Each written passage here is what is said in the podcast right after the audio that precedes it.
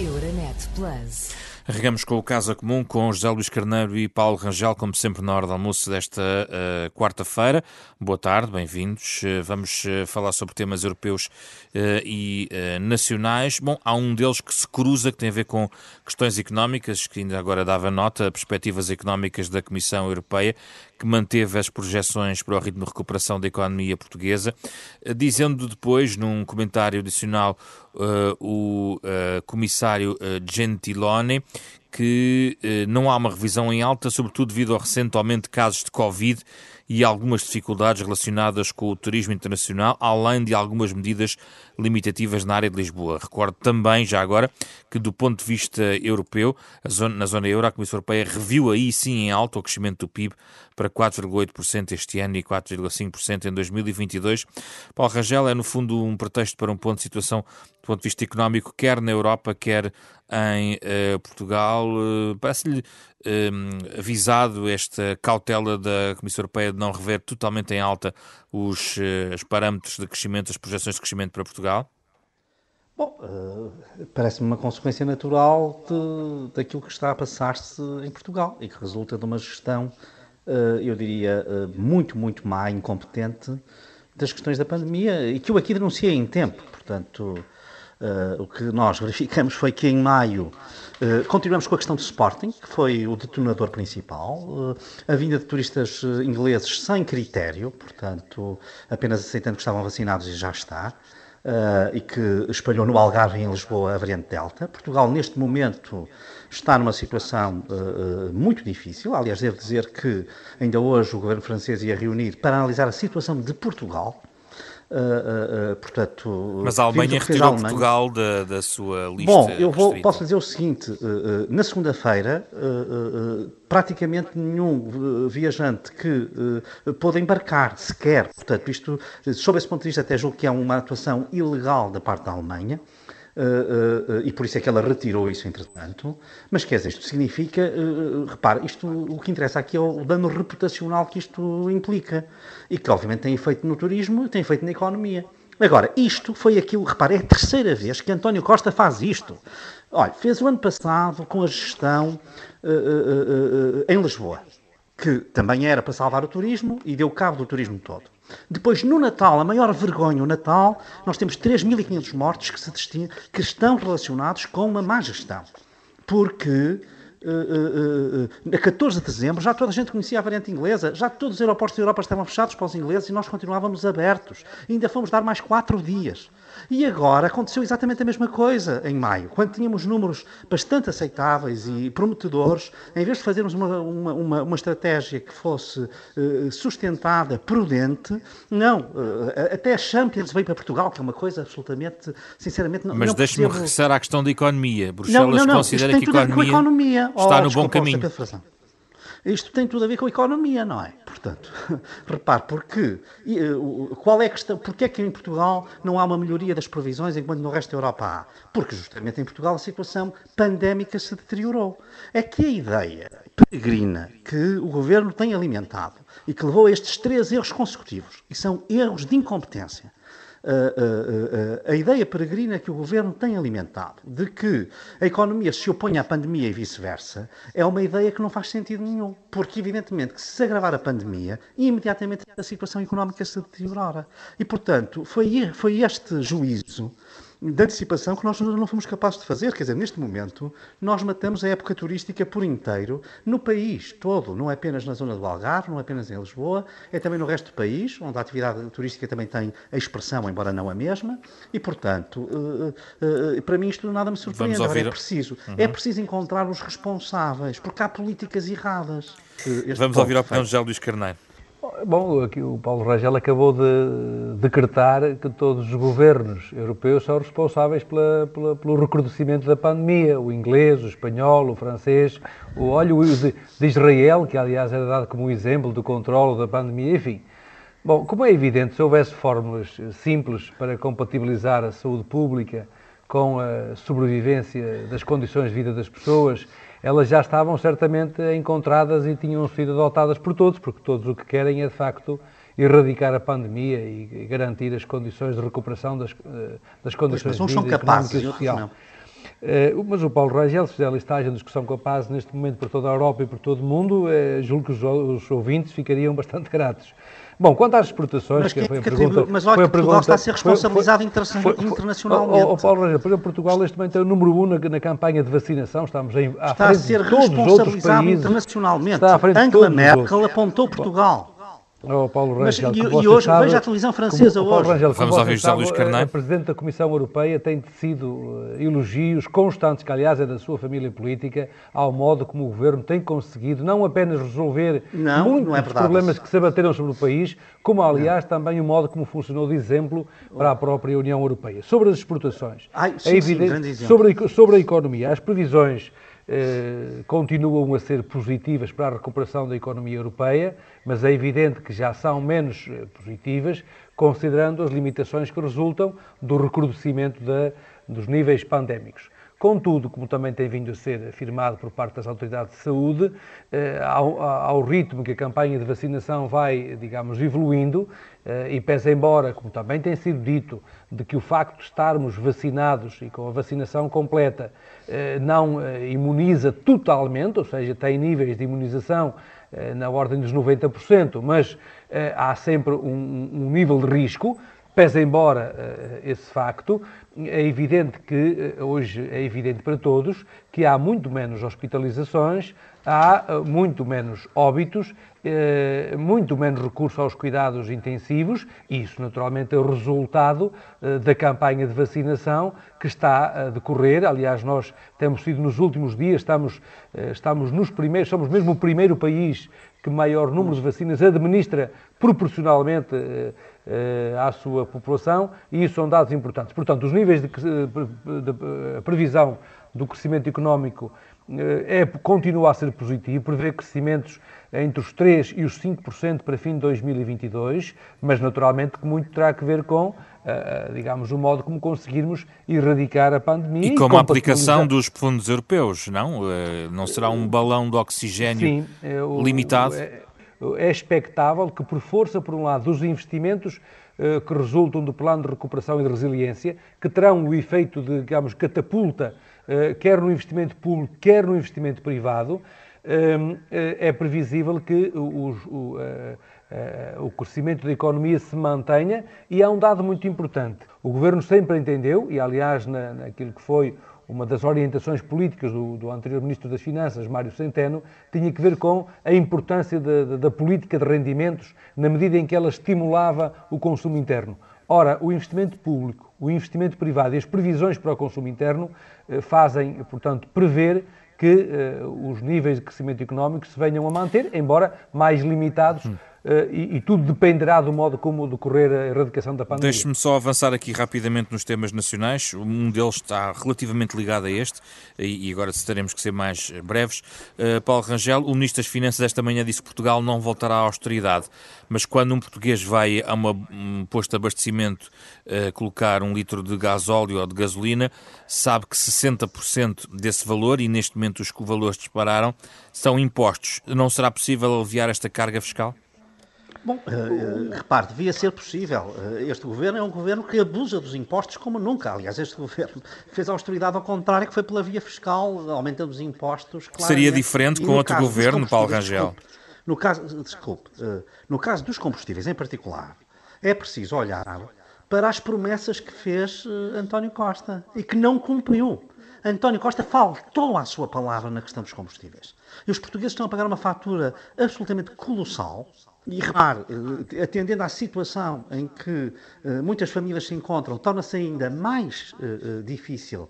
Uh, e, portanto, nós estamos aqui com uma fatura posta sobre o bolso da, das famílias portuguesas absolutamente colossal. Percebe? Eu, eu costumo ouvir, o cinismo do Ministro das Finanças é, é total.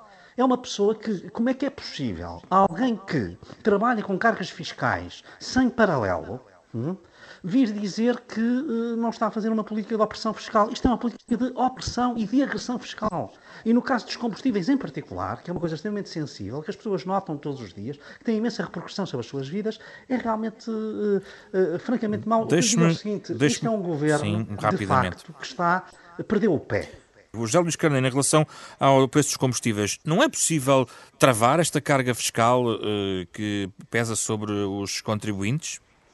Vamos ser, vamos ser honestos na, na abordagem do tema o aumento do preço dos combustíveis resultou do facto de este ano. Eu não estou a falar do eh, aumento, uh, estou a falar da composição do, do preço, sim, sim, que sabemos permita, que é baseada sim, muito permita, na carga fiscal. Permita-me concluir. sempre uma desculpa.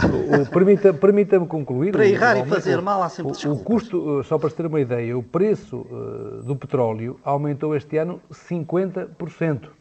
E só há uma forma de isso não se refletir no preço dos combustíveis, é o Estado intervir.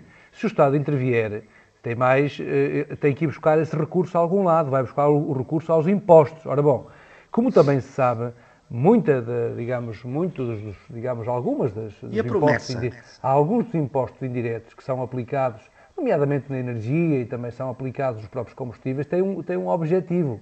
E o objetivo, precisamente, é o de financiar as energias renováveis, porque de duas uma, ou nós queremos efetivamente contribuir para, para, para o desafio promessa, das alterações climáticas, nomeadamente para a transição, para a transição energética e, uh, por outro lado, contribuir também para reduzir a dependência dos combustíveis fósseis, e isso é que é ambientalmente sustentável e ambientalmente defensável, uh, e desse ponto de vista uh, é necessário financiar os esforços de inovação nesses setores e, como se sabe, eh, alguns desses impostos indiretos, nomeadamente o imposto sobre produtos petrolíferos, eh, assim como também alguns dos impostos da energia convencional feita com combustíveis fósseis, têm precisamente como destino o investimento eh, nas energias renováveis, porque é isso que permite ao país garantir uma transição para um novo modelo económico e estarmos, é, é estarmos na liderança dos países europeus nesse domínio. Paulo Rangel, vamos à, questão da, vamos à questão da remodelação, uh, a possibilidade ou não dela poder acontecer, até possivelmente antes das autárquicas. Uh, para si, uma remodelação uh, seria essencial para o governo ganhar esse tal novo ânimo? Do que falava Rui Rio, aliás. Eu não tenho que tratar dos ânimos do governo, não é? Portanto, não me compete isso a mim. Uh, Rui Rio uh, diz que era importante para que o país ganhe novo tá ânimo. Bem, mas, mas, eu estou a falar por mim. Aqui há uma coisa que me distingue neste programa. Já sei. É que eu falo por mim. E, mas não acha que Pronto. o governo precisa de um novo ânimo não, já agora? Não tenho um discurso, desculpe, não tenho um discurso em que digo sempre bem de tudo e de todos os que são do meu lado. A independência então, é um então, fator então, fundamental. e então, quando e, se é alternativa à liderança, é que se usa dessa oh, oh independência? Oh, José Luís Carneiro. O José Luís Carneiro, é, é, é, o José Luís Carneiro fala sempre a defender o governo.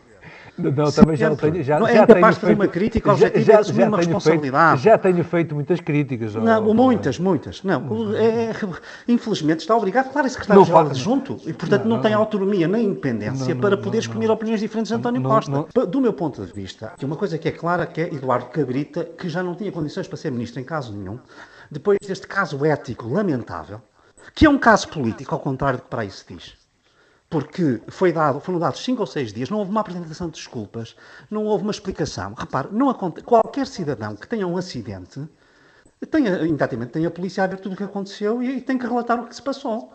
Quando um ministro está numa viatura e tem um acidente que tem este, este impacto, ao menos fazer uma declaração transparente. E isso não foi feito. E por isso, ao fim de vários dias, não foi logo. Por isso é que não houve nenhum aproveitamento, como algumas pessoas dizem. Deixou-se espaço para que o ministro, obviamente, numa situação difícil para ele, pudesse ter tempo para reagir. Mas ele próprio não quis. Porque é a política da avestruz, como ele fez com tudo. Como fez no caso também do, do ucraniano que foi uh, assassinado no aeroporto de Lisboa, etc. Portanto, enfim, em qualquer país europeu, numa circunstância destas, o Ministro da Administração Interna, ainda por cima na pasta que tutela, teria pedido O que é que quer acrescentar mais que eu tenho que passar ao José Luís Carneiro? Não, pronto, isto é a primeira coisa. E depois, o que lhe digo é, de resto, nós vemos um governo basicamente esgotado. Olha, não há ministro, a Ministra da Saúde está claramente esgotada, quer sair, o Ministro dos Estrangeiros já disse que quer sair, Uh, uh, uh, ministro, há ministros que não existem, a coesão, o planeamento, o mar, ninguém sabe quem eles são sequer, nem sequer aparecem, ninguém sabe o que é que eles fazem provavelmente não fazem nada. Uh, uh, e, portanto, nós o que temos é um governo completamente sem rumo. Aliás, acho que aqui houve uma tática de empurrar o Congresso do PS para o ter à porta das autárquicas e depois apresentar, eventualmente, aí a remodelação. Portanto, é isto que eu acho que vai acontecer. uh, mas ela, do meu ponto de vista, para um governo que está esgotado, ela seria necessária. ouvir o José Luís Carneiro. Não compete a mim fazer remodelações. Vamos ouvir José Luís Carneiro, o Ministro dos Negócios Estrangeiros, este fim de semana foi pareceu-me bastante claro na sua intenção de voltar à universidade. Bom, olha, deixe-me dizer antes do mais que uh, considero uh, absolutamente imoral que, como também já foi dito por outros responsáveis do Partido Socialista, Mas que não se é tire imoral, aproveitamento, é que se que se, é tira, que se tire aproveitamento político de uma tragédia uh, desta não se natureza. Olha, uh, está a decorrer lugar é que está, está, a está, está, está, a decorrer um inquérito que apurará Sim, todas as responsabilidades. Aliás, veja bem, o que se passou agora com o Tancos é bem um exemplo disso. Aliás, eh, houve declarações públicas eh, a darem conta de que o próprio Primeiro-Ministro estaria a encobrir o que se passou com o Tancos e, aliás, até se chegou a insinuar também que a própria Presidência da República. E agora, como se viu, o Ministério Público eh, absolveu dessas considerações. A mim, o, o e já, e já agora, haverá, que leitura tira haverá, disso em relação ao próprio haverá, Ministério Público, José Luís Carneiro? Mas tirar aproveitamento moral não dessa é, situação é imoral. Quanto à questão do, do, do, da remodelação do governo, essa é, como se sabe, uma, portanto, uma, uma competência do Primeiro-Ministro. Primeiro-Ministro.